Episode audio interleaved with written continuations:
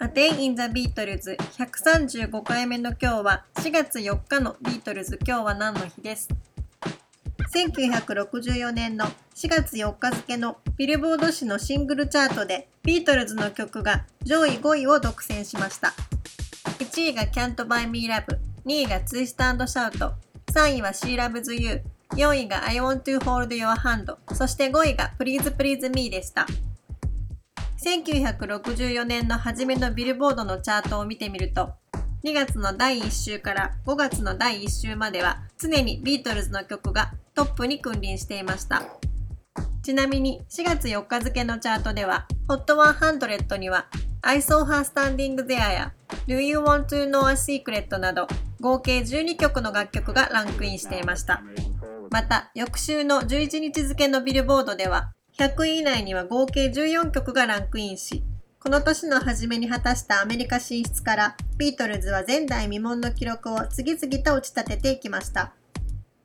なぜこれほどたくさんの楽曲が同じ時期にチャートに入ったかというと、もちろん単純にビートルズの人気によるものなのですが、デビュー後のビートルズのアメリカにおけるシングル版をリリースしたレーベルの事情も一つの要因になっています。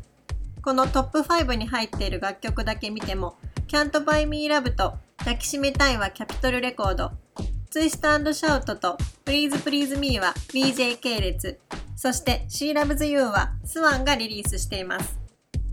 1962年の10月のイギリスでのデビュー後残念なキャピトルレコードがなかなかビートルズのシングルをリリースしようとしなかったためブライアン・エプスタインは様々なレーベルに働きかけ、アメリカでシングルを発売していました。